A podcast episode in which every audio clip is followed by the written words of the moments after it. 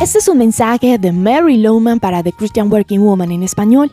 Ayer comencé a hablar acerca del mejor regalo que podemos dar, el perdón.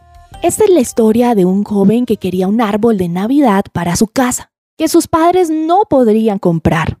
Sin embargo, repartiendo periódicos logró recolectar el dinero para comprar uno.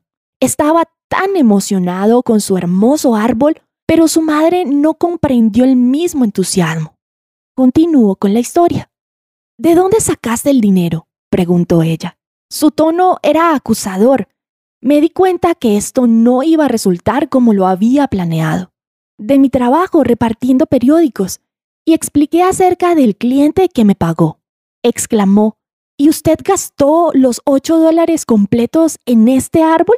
Hizo todo un discurso acerca de lo inútil que era gastar tanto dinero en un tonto árbol que en pocos días iba a ser tirado y quemado.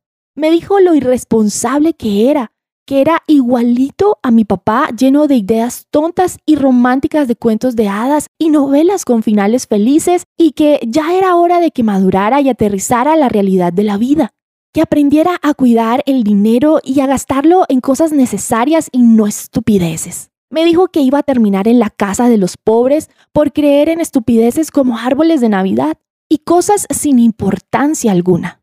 Me quedé allí parado en una sola pieza. Mi madre jamás me había hablado de tal manera. Yo no podía creer lo que escuchaba. Me sentí terrible y comencé a llorar.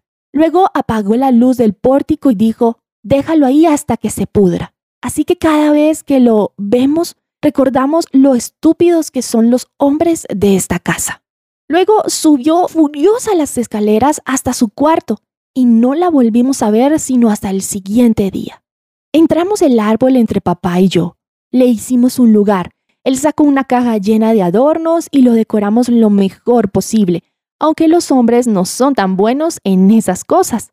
Además, no era lo mismo sin mamá. Aunque ya no recuerdo nada del día de Navidad, hubo algunos regalos bajo el árbol, pero mamá no quiso tener nada que ver con la celebración fue la peor Navidad que jamás he tenido. Adelantemos la película. En agosto de 1963 me casé con Judy y papá murió en octubre del mismo año. Vivimos en muchos lugares durante los siguientes ocho años y mamá se dividió entre vivir parte del año con mi hermana Mary y la otra mitad con nosotros. Para 1970 vivíamos en Wichita, mi madre se quedó con nosotros para esas vacaciones. Era antes de Navidad y me quedé solo en la sala, alternando mis pensamientos entre la alegría y la melancolía. Pensé en ese árbol, en mi trabajo como repartidor de periódicos, en todo lo que mi madre había dicho y cómo mi padre intentó mejorar las cosas.